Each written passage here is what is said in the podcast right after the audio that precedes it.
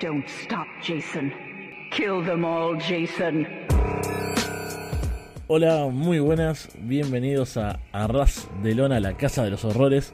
Estamos Alex Jiménez y Fede From Hell para hablar de toda la actualidad del Deathmatch Wrestling y vaya que han pasado cosas. Alex, ¿cómo estás?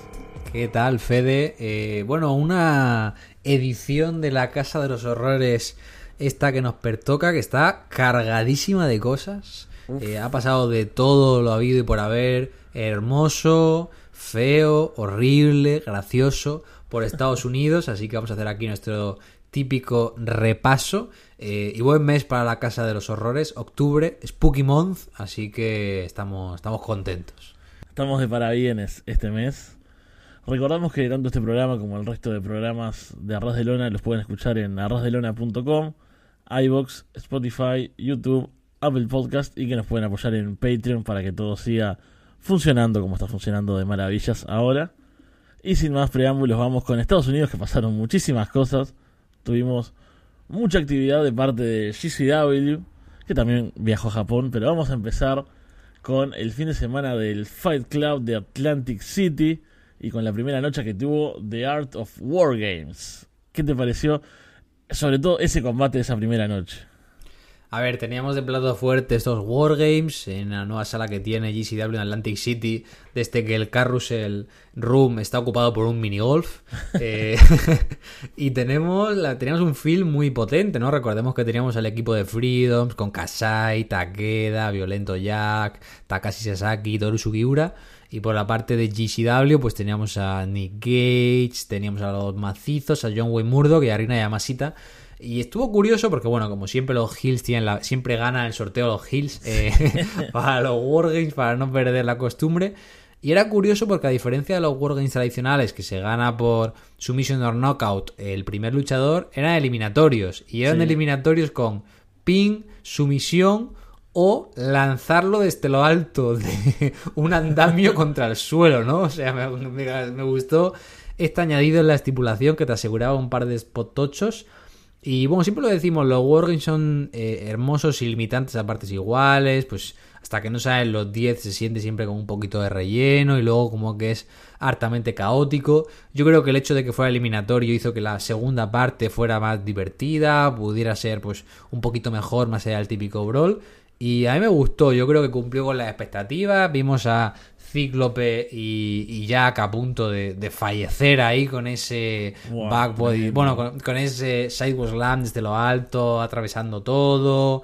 Eh, Kasai estuvo teniendo ese mano a mano final con Nick Gage, que fue pues emocionante verlo, porque recordemos que iban a tener un combate de parejas en el fin de semana de WrestleMania de la pandemia, finalmente no fue así, así que estuvo bueno eso, y no sé, yo creo en general la gente lució bien, capaz gente como pues John Wayne Murdo que estuvo ahí más circunstancial, pero bien buqueado, ganaron los faces, y yo la verdad que contento, me pareció un, un hermoso espectáculo. Sí, yo creo que ya lo, he repetido en, por fuera del programa, pero vamos a decirlo una vez más, es el mejor combate que se puede dar en esta estipulación, ¿no? Porque con el agregado ese de, tirarse por encima, de eliminaciones, creo que tuvo, mejoró un poco, pero los Wargames tienen un límite, ¿no? Es como esa, primera parte que van entrando de a uno, hasta, ya está bueno, tuvimos buenos cruces, pero ya como al cuarto es, bueno, dale, que terminen, que entren todos juntos y ya. Después también, al haber 10 tipos, 10 personas en el ring, hay un momento en el que siempre va a haber gente tirada en un rincón descansando y a veces se nota. A veces, o sea, en un deathmatch sobre todo está bueno porque quedan muertos ahí después de un spot, pero de repente tenés, no sé, a miedo extremo sentado en una esquina viendo cómo pasan las cosas alrededor oh, Nick Gates se hizo un buen descanso. ¿eh? Nick, salió, hizo su shine cuando salió el último y luego se fue a dormir ahí en un rinconcito y luego se pasó por la piedra al cabrón a Takeda de Kasai. Y o sea, el enfrentamiento con Kasai me gustó porque sí que se vio equilibrado, pero a Takeda lo eliminó con una soltura que yo entiendo que es el puto Nick Gage, ¿no? Pero es como que Está Takeda ahí, super OP y de repente Nick, pum pum, un poquito de corta pizza, y como que se me hizo muy, muy raro, ¿no? Porque, ¿cómo, te cuesta tampoco ganar a Takeda, sabes? Se notaba que estaba Takeda ahí pisando el freno. Sí, sí, Takeda en modo killer contra Nick Gage hubiese sido otra cosa. Pero eso, dentro de las limitaciones y de lo que pasa, creo que fue genial. O sea, el nivel de violencia. Tenemos a los mejores Deathmatch Wrestlers del mundo acá adentro. No, puede pasar otra cosa. El buqueo también me parece que estuvo bueno, así que me cierra por todos lados y bueno, nos deja sobre todo un spot memorable que casi mata a Cíclope, pero por suerte todo salió bien eventualmente. Volvió a luchar a, a la otra semana y eso, así que contento, cumplió mis expectativas también. Este Art of War Games 3, eh, ¿no? Ya es la tercera edición. Sí, yo creo que no, fue el primero el 440 contra GCW. Luego hicieron el de Tax, que era como una four y una five way, y este yo creo, ¿no? Sí, dos en Chicago y este en Atlantic City. Así que esa fue la, la primera noche, pero tuvimos otra noche en Atlantic City. Y yo le puse mal el nombre al evento. En un lado le puse Fight Night y en otro le puse Fight Club. Así que ahora no me acuerdo Fight cómo Club, Fight Club. carajo se llama. Acá siempre con la honestidad ¿no? al aire. Como tu amigo eh, Donnie Darko, ¿no? en la segunda noche tuvimos. Eh, creo que hubo más Deathmatch, pero los principales. Creo que hubo uno algo de parejas, ¿no? Pero yo creo que de Death Death, o sea, fueron como los dos finales. O sea, estuvo bien porque hicieron la despedida de fuera del Deathmatch de East West Express porque ya Nick Wayne como que se va a All Elite y se despidió ahí con Jordan Oliver contra Cole Radrick y Alex, Price y tal. Pero yo creo que a nivel Ultra Violence, bueno, los macizos iban a tener un combate. Cíclope obviamente no luchó porque, bueno, tuvo una caída horrible que se podía haber roto la cabeza literalmente. Pero estuvieron ahí Sasaki, Toru y Jack derrotando a Janela, eh, Jimmy Lloyd y Sawyer Rek, que bueno, es normal, no sé, eso fue un combate entretenido. Pero, pero, llegó aquí no una dupla final Fede que mucha gente dice que fueron realmente los combates del fin de semana estos dos y no el, el Wargames de la noche 1. Claro, que fueron más normales dentro de, lo que es el wrestling. Tuvimos a ah, Manser, Mans. Es que lo, tengo como Manser y, me olvido del. Sí, bueno, Manser es el mix, pero es Mans Warner. Mans Warner contra Takeda, que fue la sorpresa, me parece, ¿no?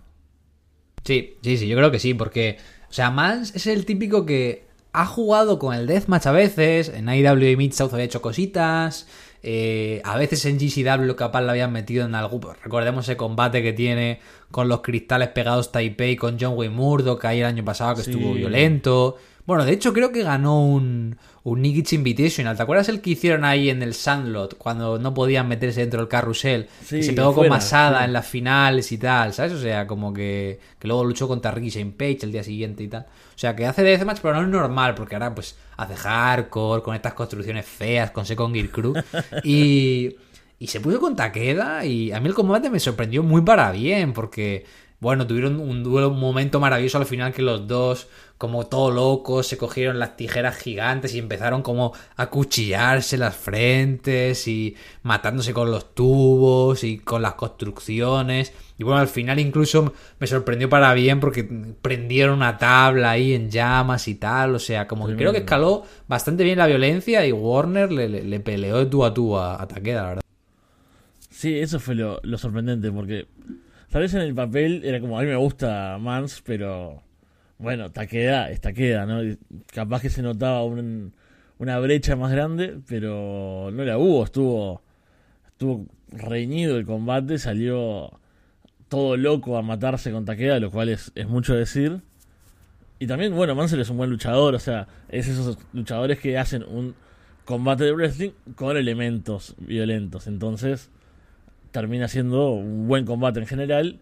Y el evento principal, Shun Kasai versus Matt Tremont, duelo de leyendas.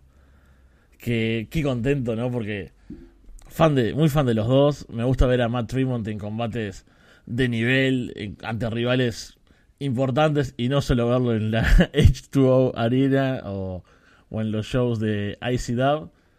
Y este fue el evento principal y también creo que cumplió las expectativas, ¿no? Sí, sí, yo creo que lo pondría ahí con el Wargames a combate del fin de semana. A mí me gustó mucho. Eh, Trimo, recordemos que se retira, vuelve. Y yo creo que ahora está a bastante buen nivel eh, Matt Trimo en este 2023. O sea, Tenemos ese combate bien loco con Neil Diamond Cutter y esos 700 tubos, eh, siempre en la memoria. Pero como que me gustó porque mm, viene GCW Atlantic City y le está dando buenos combates y cumple. O sea, tuvo la estelar con Jack en el fin de semana de Hong Kong, funciona muy bien. Sí. Y aquí le ponen contra Kasai. Y bueno, tremendo, ¿no? Y te das cuenta de lo importante que es Tremont en América cuando teniendo a Jun Kasai luchando en un singles después de no sé cuántos años. eh, el que salió último fue Tremont, es decir, salió primero Jun Kasai Sí, y sí. luego sacaron a Tremont para que la gente pusiera cantar Separate Ways. Eh, me gustó mucho, creo que se sentía como un match importante, notabas que los dos se tenían respeto. Eh, tuvo un spot que me encantó y me dio un grito tremendo, que es cuando de repente como que va Tremont corriendo a por Kasai y Kasai como que le, le coge para estamparle contra los tubos y como que Tremont eh, atraviesa los tubos que están entre las cuerdas y luego cae como en flip en una mesa que hay fuera del ring con más tubos. Y es como, visualmente tú no Sí. sabías que había una mesa ahí fuera y me, me pareció el, el spot del fin de semana, con permiso de, de Jack y de Cíclope, la verdad que me gustó. Pero yo creo que es un combate que merece la pena ver, se sintió especial y ojalá que haya una revancha en Japón más pronto que tarde. Sí, fue una de las buenas estructuras fuera del ring, que no pasa muy a menudo, ¿no? Que, que se hacen muy anunciados, sobre todo esos spots. Yo creo que ahí está la, la fuerza tal vez que tuvo en este caso. Y bueno, eso, Tremont creo que está, como decías, en un tremendo nivel y sobre todo cumple cuando le ponen algo fuerte, algo grande. No, no cae tanto en las cosas de siempre. O sea, no, no, no abusa, digamos, ¿no? Obviamente es parte de su, de su forma de luchar, ¿no? Las, las piernas flojitas cuando estaba sufriendo, los, los golpes así como eh, ciegos prácticamente, ¿no? Como tirando después que, que recibe algún ataque. El intercambio de tubos, ¿no? Clásico también, sentarse ahí a partirse tubos en la cabeza. Que lo hace, lo hace especial, ¿no? Porque es Tremont, eso lo hacen cualquiera y es como, ah, estos dos gordos viejos en, no sé, en Circle Six haciéndolo, queda feo, lo hace Tremont con Kasai y es como, wow, qué duelo de tubos. Y es lo que tiene la, la magia de, de luchadores así, ¿no?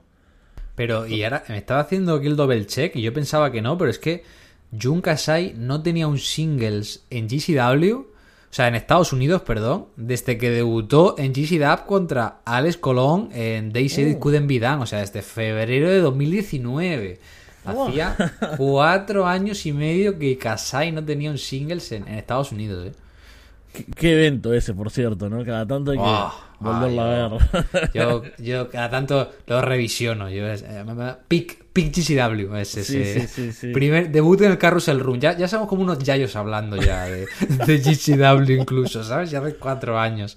Pero, no sé, estuvo bueno. Y ahí me flipa Kasai, tío. Kasai, la edad que tiene ya, o sea, Jun tiene ya 49 años. Y el cabrón hizo los Wargames. Se tiró dos veces en splash desde lo alto de la Sí. estructura. Y aquí también hizo un doble splash desde lo alto. O sea, tiene las rodillas hechas mierda y se la pela. Se la pela y se corta el pecho con el tubo y le saca el dedo. A, a mí, mi momento favorito es. Acaba el combate, que están muertos. Y Jun con esta personalidad que tiene tan cocky y heelish que me encanta, es como, acaba el match, está Tremont muerto en el suelo y Kasai empieza a hacerse flexiones, como Sí. diciendo, que vengan, que vengan, si tengo Puedo- puedo seguir. gasolina de sobra, ¿no? Eh, estuvo hermoso, estuvo hermoso. Totalmente. Y después, CCW viajó a Japón para tener shows en conjunto con Freedoms. Y tuvimos eh, primero To Live and Die in Tokyo. Que tuvo un par de combates interesantes. Hay una parte baja divertida, pero lo fuerte. Rina Yamashita defendiendo el título de ultraviolento de GCW contra Weki. Combate que estuvo muy divertido, como suele ser los combates de Weki, que, te mezcla un poco de deathmatch y comedia. Rina también. Entonces, entre los. Y son muy divertidos y carismáticos los dos. Entonces, es la fórmula para que funcione, ¿no? Yo creo que esto fue la versión buena de lo que intentó hacer Rina con Martina en Liverpool, ¿sabes? Sí. Que fue como... Es un combate que dura como 17-18 minutos porque tiene como varias fases, ¿no? Tiene una fase que está luchando normal, le quieren meter un poco de comedia y funciona, ¿no? Porque como que llega un momento del combate en el que Oeki se quiere poner descalzo y quiere descalzar a Rina, ¿no? Y están jugando con eso, tal, no sé qué. Y no sé, me gustó porque, bueno, Weki siempre decimos que es muy creativo y aparte del tema de estar descalzo, es como que es un combate que no tiene tubos, es un combate con tablas con alambre de púas y, no sé, me pareció imaginativo, me pareció creativo, entonces no es un combatazo eh, con todas las letras, tampoco creo que fuera, es un combate a mitad de cartelera, inicio de gira, pero yo lo disfruté mucho y en general me está gustando mucho eh, que están poniendo a defender tanto el título de Reina de Yamasita eh, con variedad de rivales, ¿no? Porque le permite pues, verle en distintos registros, no sé, con Jimmy, con Lou Nixon, con Martina, ahora con Ueki, ¿no? Es como que tiene unos combates que quizás no son main events, como el que hablaremos un poco más adelante, pero que siempre son pues eh, divertidos de ver. Sí, es lo que tiene la, la amplitud, ¿no? del talento de Rina que te hace algo brutal un día, te hace algo medio divertido y gracioso otro. También depende de mucho si al rival le puede seguir o no. Tenemos el de Martina que no es tan bueno. Pero este sí, este, el, momento de intentando sacarle los zapatos a, Rina, porque uno sabe que ese es como el gimmick de Weki ahí, como es el rey de estar descalzo, ¿no? Y esos pies ya aguantan cualquier cosa, fue, fue genial. Y el evento principal tuvimos a John Wayne Murdoch contra Violento Jack. Un combate que estuvo bueno pero no fue la bomba, ¿no? O sea, es como un deathmatch bueno entre dos tipos que hacen buen deathmatch y y tal, no, no es recordable. No, no, no, no, no, no es memorable para nada. Eh, bueno, eh, ya sabéis que yo tampoco soy el mayor fan de John Wick que es un tío que me gusta. Creo que a veces puede dar combatazos, pero, o sea, prefiero ver un 3 estrellas y un cuarto de Wakey a ver un 3 estrellas y un cuarto de John Wayne Murdoch, ¿sabes? O sea, es como que lo siento más rutinario y creo que esto fue un combate muy, pues no sé, venían del Wargames, se cambiaron de continente, tenían luego un combate en el Korakuen, entonces fue como, bueno, fue, me, sorprendió que estuvieran en el main event, entre comillas, porque sí que es verdad que vienen trabajando la rivalidad, la gira anterior de GCW, pues eh, se estaban contando los combates y tal, y como que lo van siguiendo, pero bueno, pues no sé, creo que fueron 10-12 minutos, medio sprint, tal, ganan los faces, contentos y, y para casa, ¿no? No mucho más que comentar. Claro, no se sintió como esto, no sé, el cierre de la rivalidad, un combate que digas, un grudge match, ¿no? Así el combate con bronca y, y no sé, que salieran a matar. O sea, como que, que, lo veías en la cartelera y no te imaginabas que fuera a ser la estelar este combate, ¿sabes? No, no, no, no, no se me pasó por la cabeza. Pero bueno, un buen cierre de esta primera fecha. Y después, el 12 de octubre, GCW tuvo su Korakuen Hall, su primera vez en el recinto histórico The World on GCW.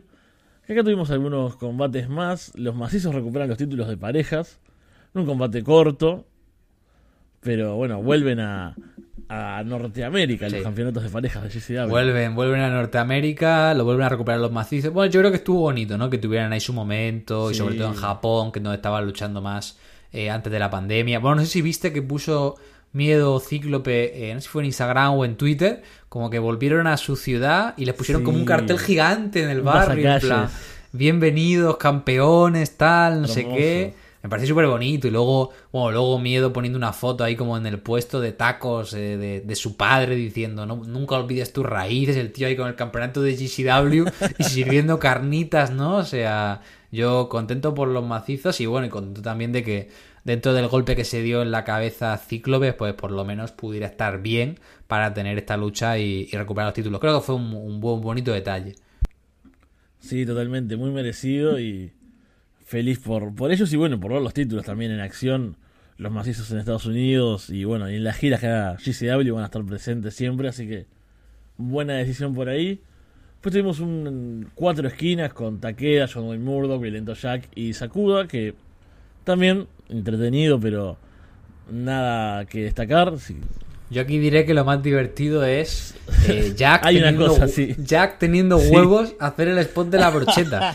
Eh, porque creo que lo puse en Instagram, eh, que era la primera vez que hacía el spot, que no lo había hecho nunca. Un tipo que no tiene piercings. Entonces, yo siempre, siempre lo decimos, ¿no? O sea, que Cíclope o que Sacuda lo hagan, pues como que tiene sentido porque tienen todo la cara perforada, ¿no? Pero yo me, yo me imagino, yo siendo un luchador normal y corriente que me diga, este spot, no, yo lo haría en la vida.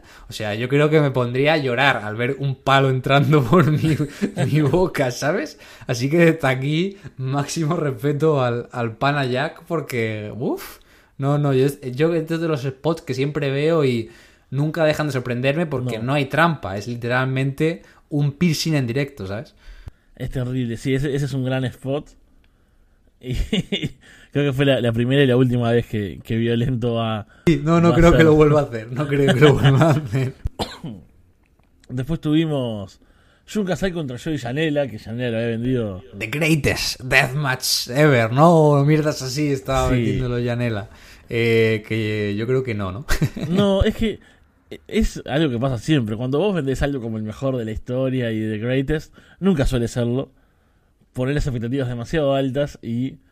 Yo no creo que ni Brett se fiaba porque no fue la estelar. No, No. fue la estelar del show. Yo pensaba que sería y fue la semiestelar y yo he de decir que, o sea, es un combate entretenido porque es un single de Kasai, ¿no? Quiero decir, es el puto Yun Kasai. Da igual que pelee contra Joey Anela o que pelee contra Kyumogami. Es decir, va a dar un, un buen singles.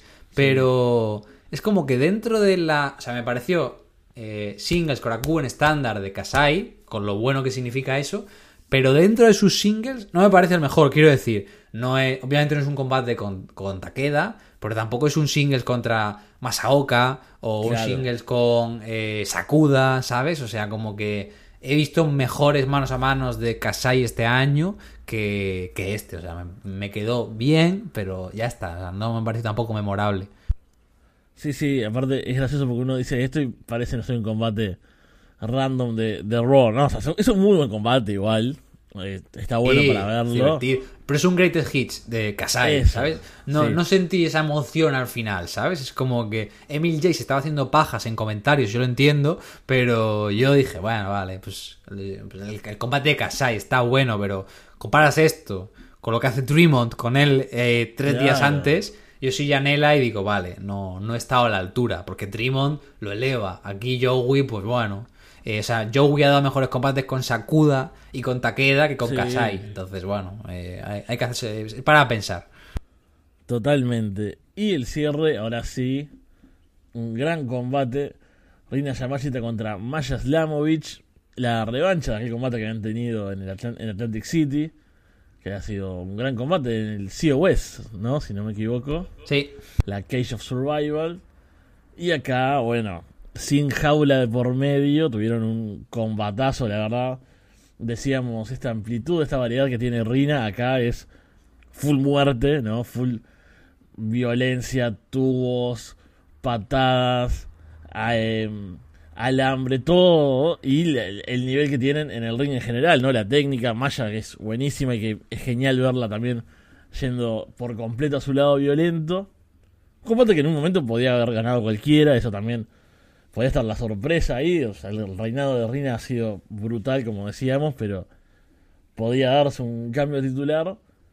Y el final emotivo, ¿no? Abrazada, sangrando en el medio del ring. Rina totalmente emocionada ahí hablando. Que no, no la entendemos, pero la entendemos, a cierta forma, que eso es lo maravilloso.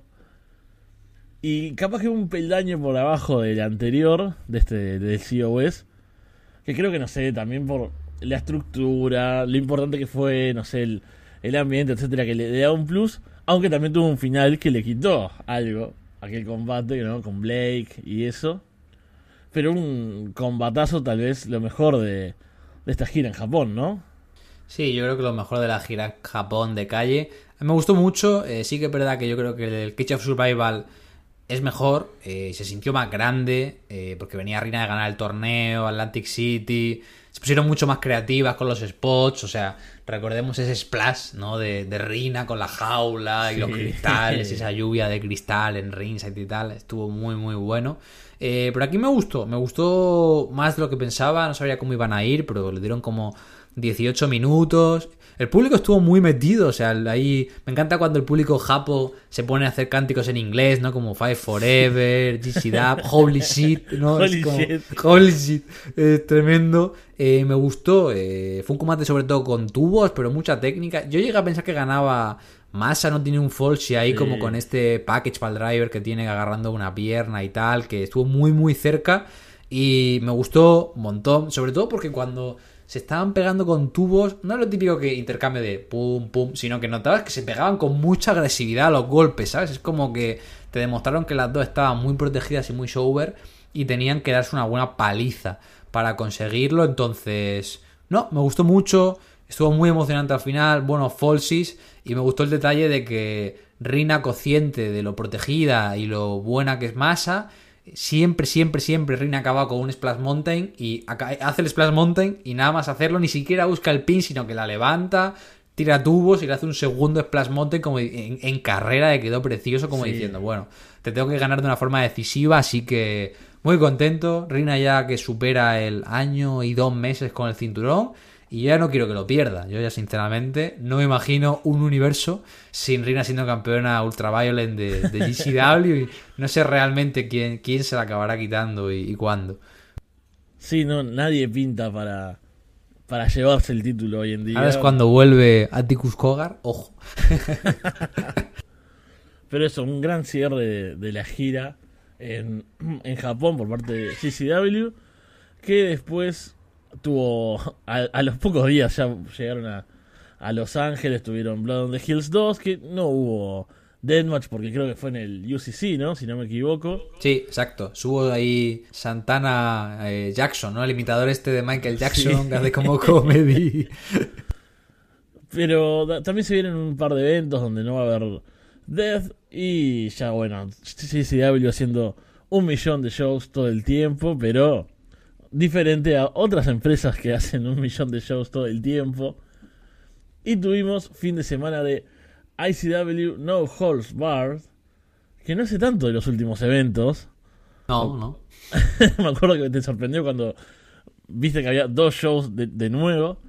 Tuvimos el 13 y el 14. Al, final no vi nada. Es como que vi que tenía un poco de hype y dije, ah, voy a ver ahí si me apetece.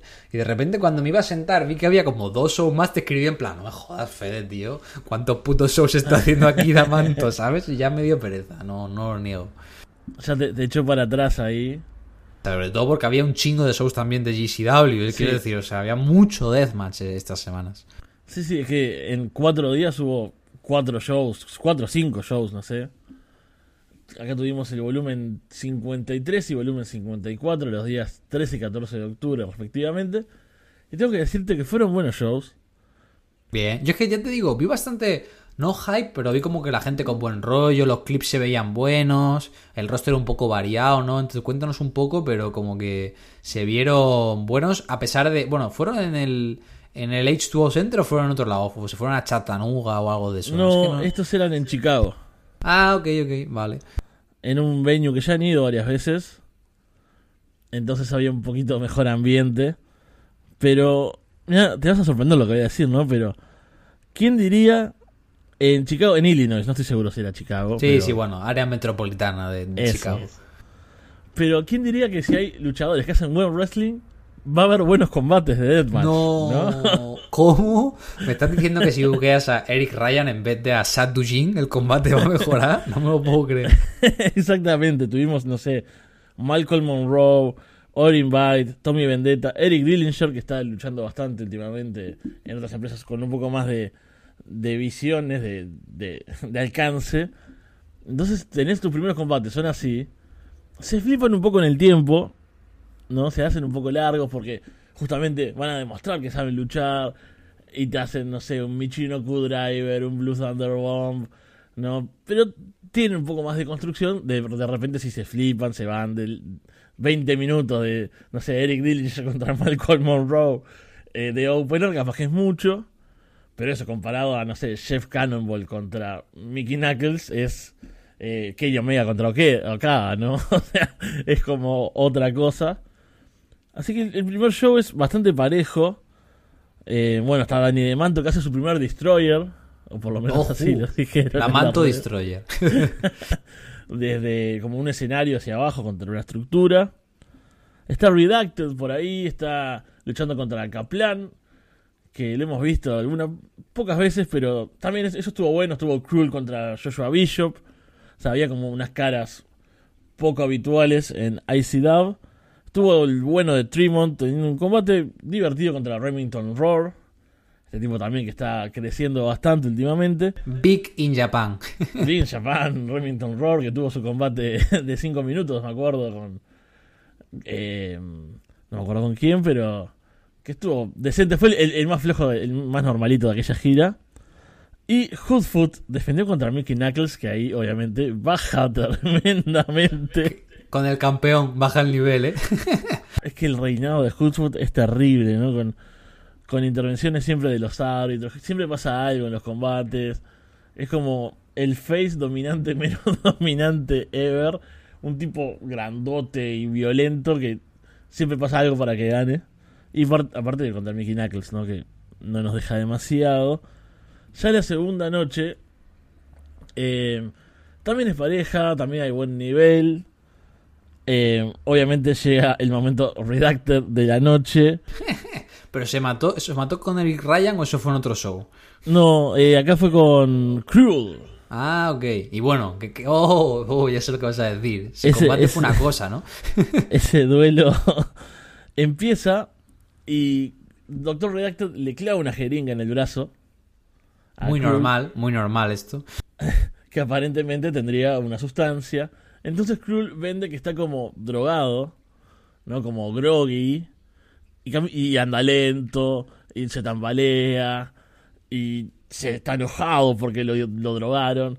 Entonces, imagínate, si Krull tampoco es el tipo más rápido y ágil del mundo, si tiene que vender que está drogado, es una porquería. No, hay otra forma de decirlo. Y acá a- van a hacer un spot, por ejemplo, que hay eh, sillas con puertas, ¿no? Como si fuesen mesas, una arriba de la otra, esto muy Second Gear Crew, ah, en ringside. Y él tendría que hacer como un chokeslam desde el filo. Y lo empuja un poco nomás. Redacted solo rompe la primera, tienen que bajar y hacer otro spot para que rompa la segunda. es todo bastante horrible. Luchan por la arena. Al final, obviamente, Redacted se pone el tacho de basura arriba. Se tira de forma estúpida. Krull lo destruye. Ese es un buen spot al final. Ahí está como con Redacted adentro del tacho y Krull pegándole, ¿no? Así como furioso porque lo drogó al principio. Me, me- me escucho diciendo esto y digo, ¿qué estoy No hablando? tiene ningún tipo de sentido lo que estás contando, Fede. Así que salgamos de esto. Eh, Hoodfoot defendió ante Pagano y estuvo bueno. Ah, bien, ok. Eh, pero, pero le ayudó el árbitro, no le ayudó al árbitro. No, un combate Ah. normal. El primer combate normal de Hoodfoot. Eh, bueno, nivel, no sé, 3 estrellas y media sobre 5, ¿no? Algo así. Pero también Pagano estuvo bien, no se mató, no se tiró de un lugar ridículo. No, correcto. Así que eso fue el- este fin de semana de ICW. Que yo de, de lo que se viene solo quiero mencionar una cosa. Porque tenemos A que ver, hablarlo. sorpréndeme. 18 de noviembre, volumen 55 en Chattanooga, ¿no? Este gran lugar. ¿Y qué- qué- O sea, seguro que como para los americanos Chattanooga será como si yo digo aquí, no sé, Toledo, pero es que me hace mucha gracia porque me, Me suena a- me suena horrible el nombre, ¿sabes? Me que en. Chattanooga solo hay, no sé, gente horrible ahí, no sé, paleta de pueblo ahí metida. Claro, yo me me imagino algo como la gente de Texas Chainsaw Massacre, ¿no? Exacto, exacto, exacto. Hoodfoot va a defender contra Doctor Redactor. Ojo, habrá, Oh. re- habrá redactazo, porque con lo Uber que está el hijo de puta, cuidado, ¿eh? Por eso, por eso hay varios combates anunciados, pero creo que teníamos que detenernos dos segundos por lo menos a, a mencionar este. Yo creo que se puede venir, sobre todo teniendo en cuenta el reinado espantoso de Hoodfoot y que ya no está over, ya no se siente importante. Y Redacted, no sabéis la- las reacciones que tuvo en Illinois, o sea, es como... Está muy over, está muy over. No o sea, el tío sale ahí con su camiseta de fuerza y la gente. Digo, ¿qué pasa, tío? ¿Es Jesucristo ahora o qué pasa? Sí, sí, es, es increíble. Así que ojo con Redacted en volumen 55 en noviembre. Aquí le avisaron primero de la posible victoria de Redacted. Co- Como buenos periodistas deportivos para poder decir, lo dijimos, ¿no? o, o si no decir, a día de hoy, el plan es que gane Doctor Redacted, ¿eh? pero a día de hoy. Con eso cerramos ICW y tenemos que pasar, aunque sea brevemente, porque vos creo que no viste ni un clip. No vi nada, no vi nada. Ando, ando mudándome y entre mis prioridades no está ver eh, Combat Zone Wrestling en 2023, lo siento. Pero tuvimos el Tournament of Death, edición 20 aniversario de CCW, ¿no? Este evento histórico que tuvo grandes momentos que hoy en día no los está teniendo. En el que ganó el bueno de Big Fucking Show. Buena noticia eso. Por fin merecido, ¿no? Que tal vez hubiese estado bueno, no sé, el año pasado o algo que estaba un poco mejor, me parece, Show, o era más sorprendente. Pero bien, un field no tan fuerte. Creo que eran ocho luchadores, eh, cuatro combates de primera ronda, una final a cuatro, a cuatro esquinas.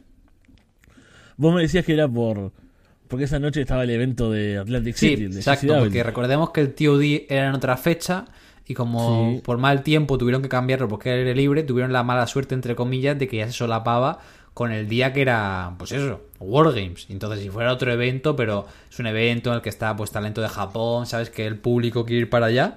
Y creo que lo pusieron prontito para que diera tiempo a los dos, porque sigo, tengo varios amigos ahí americanos que hicieron double header, o sea, vieron el TOD a mediodía y luego fueron por la noche a- al Showboat a ver Wargames.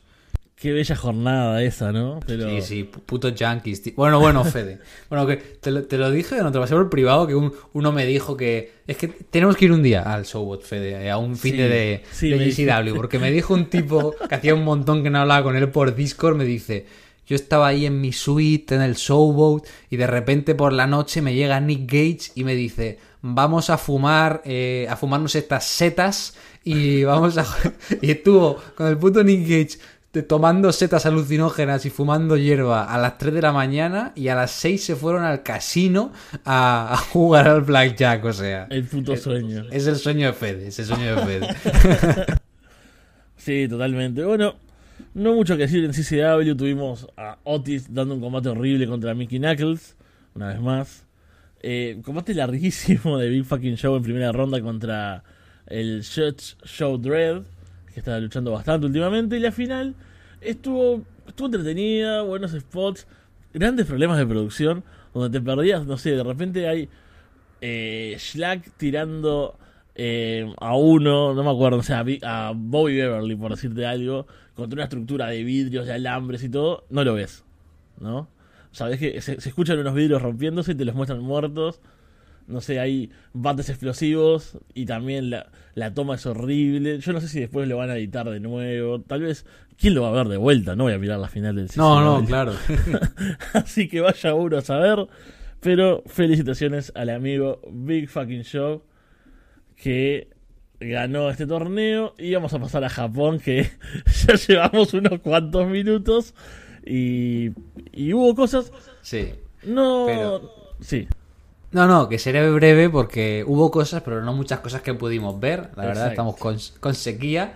Eh, Big Japan, pues poquita cosa reseñable. Yuki Ishikawa tiene para mañana, domingo, día 22, anunciado una defensa contra Daiji Wakamatsu. Combate que puede estar bueno, estaremos atentos de eso.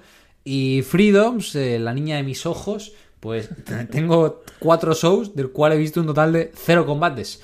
Eh, Sí. Porque no han hecho tape ninguno. Eh, tuvieron un show en Shizuoka de estos secundarios que tiene un, tuvo una buena defensa de Masaoka Itoru contra Yusaku Ito y Takeda, que tiene pintaza y con un montón de tubos, pero no hizo tape, así que bueno, eh, yo confío en que algún día llegue al canal de YouTube, pero no creo que pase. Eh, Freedoms tuvo su show de 14 aniversario en el Korakuen la noche antes del show de GCW en el Korakuen Hall. Y la verdad que fue una cartera con mucho multiman, talento de GCW, es un show que se va a estar emitiendo el domingo 22, o sea mañana en Samurai TV, así que el próximo programa estaremos hablando de eso. Y nada, Sí, y lo más destacado fue que en la estelar estuvo Toru defendiendo el título contra Masaoka, recordemos que tuvieron ese combate en Yokohama con las tablas descubiertas. Y en este caso pues fue con, con buena cantidad de tubos, entonces, bueno, tiene buena pinta eso, ¿no? Sí, vimos algunas fotos de ese combate y ya solo con las fotos y con los nombres decís, uff, quiero verlo. Así que esperamos ponernos un poco al día con, con Freedoms que entre la ausencia de, perdón, de tapes y, y bueno, la cantidad de cosas que hay, no hemos podido ver Claro. nada. Sí, sí, pero bueno, eh, hay cosas, hay cosas chulas. Show al final fueron como unas 472 personas, o sea que, bueno, eh, Freedoms está como unos 600, 700 los días muy buenos últimamente en Korakuen, entonces sí que estuvo floja la asistencia como pensamos. Eh, GCW también haría como unas 400 personas, así que más o menos en la línea. Y nada, luego un par de shows. Hubo show en Osaka por Halloween. Kamui no lo estuvo grabando, así que estoy triste. eh, Vale, porque hubo un, hubo un Kasai contra Sakuda que tenía pintaza. Eh, luego hubo un show en Shinkiba que tampoco se emitió en Nico. Eh, así que esperaremos a que lo suban a YouTube. Que se ve que están puseando bien a Kyumogami. Porque la estelar Iari derrotó al equipo de Masaoka, Toru y Kasai con victoria de Kyumogami. Y el 16 de noviembre Kyumogami va a retar por el campeonato King of Freedom. Eh, ojo, eh, Fede. Voy a estar bien, eh. La primera, la primera gran oportunidad de Kyumogami. Miedo me da las entradas que vaya a vender un show que tenga en la estelar a, a Mogami. Con todo mi cariño por, por nuestro grandullón favorito. Sí, sí, por más que nos ha, ha ido ganando el corazón, sobre todo a mí que me costó más. Vos siempre estuviste ahí. La. Mogamineta. Eso, eso hay que, hay que decirlo. Sí, creo que ha, ha estado mejorando mucho en los últimos meses y, y bueno, puede estar interesante verlo eh, en un combate importante, ¿no?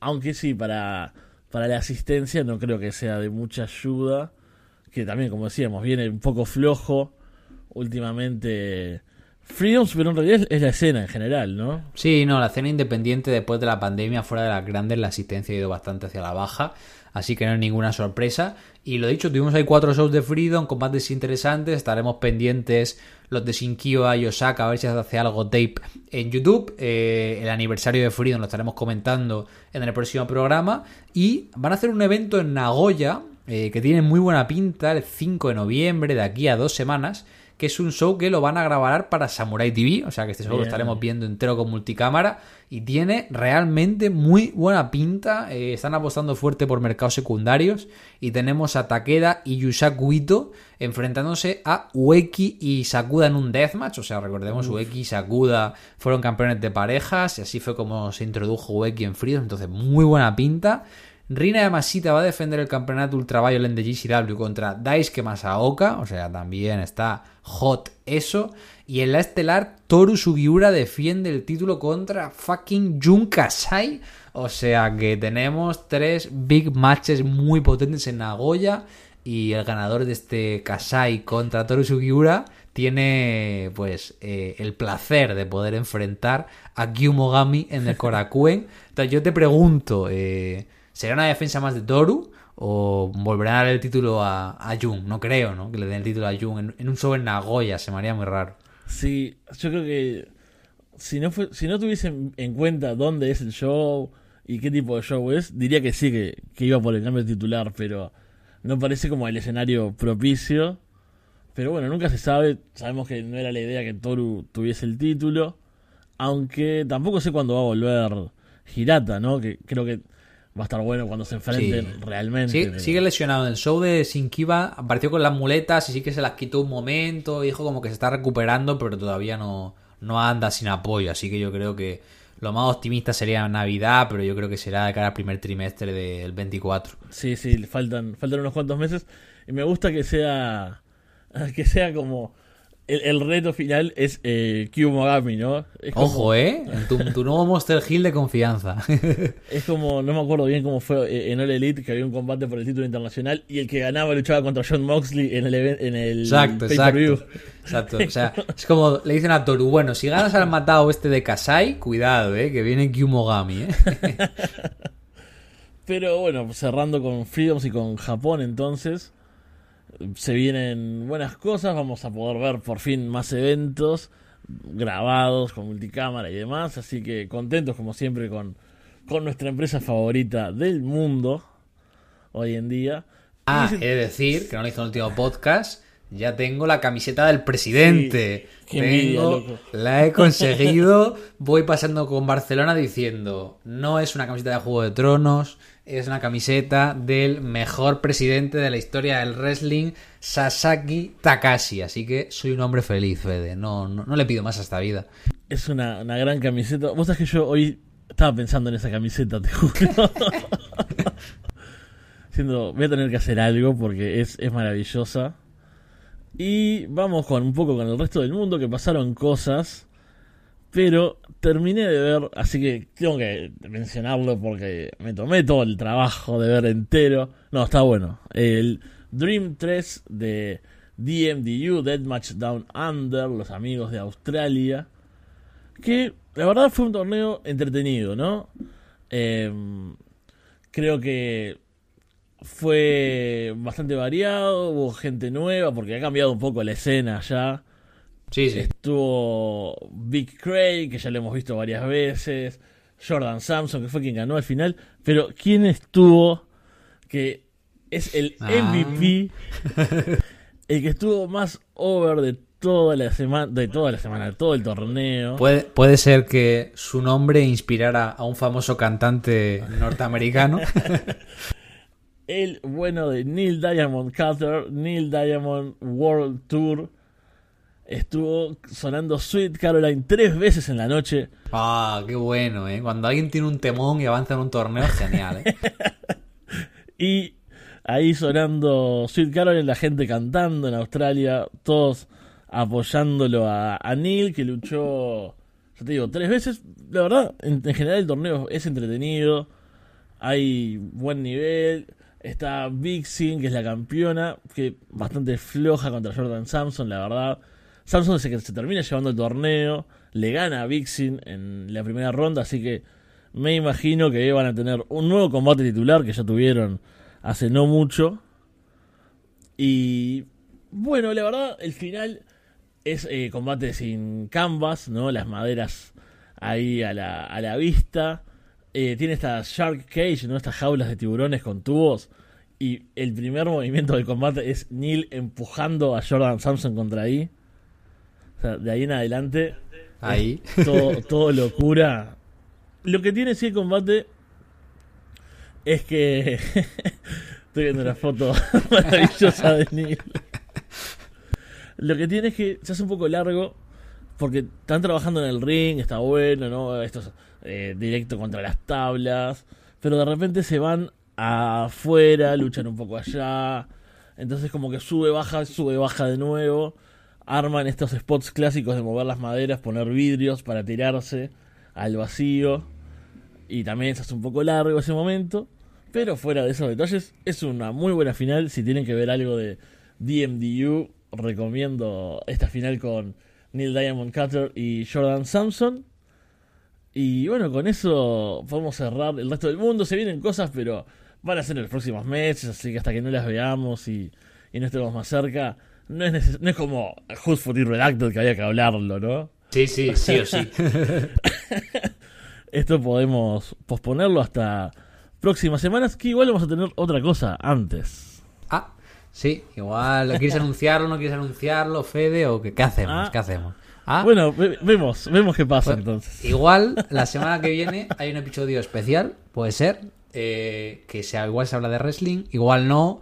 El fin de semana que viene creo que cae como a final de octubre. No sé qué suele pasar en esas fechas en vuestros países, pero bueno, eh, ahí, ahí os dejamos el cliffhanger para las abuelitas, novias y mamás que hayáis llegado hasta, hasta este punto.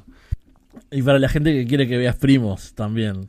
Ah, es verdad. Bueno, tengo que verlo. Eh, me estoy mudando este mes, entonces estoy liado. Pero a partir de noviembre, en la nueva casa, lo primero que haré será ver eh, Primos, Slave to Death.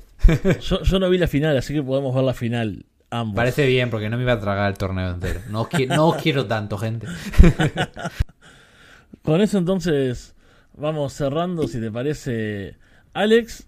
Nos vamos a ver en poco tiempo entonces. Sí, nos estamos escuchando pronto. Como siempre, eh, un programa que nos vamos un poco. Nos controlamos bien de tiempo, ¿eh? Nos damos cuenta de cuando nos flipamos y decimos, hey, no queremos que la gente se encuentre un podcast de dos horas. En verdad es porque tenemos cosas que hacer y no podemos estar hablando tanto rato. Pero somos responsables a, a nuestro modo, así que esperemos que la hayan pasado bien con nosotros. Y, y nada, ya nos escuchamos prontito hablando de algo bueno, algo horrible. Ah, tendrán que, ver de qué hablamos la próxima semana. Así es, nos vemos pronto entonces con Deathmatch y alguna cosita más. Muchas gracias por escucharnos. Chao.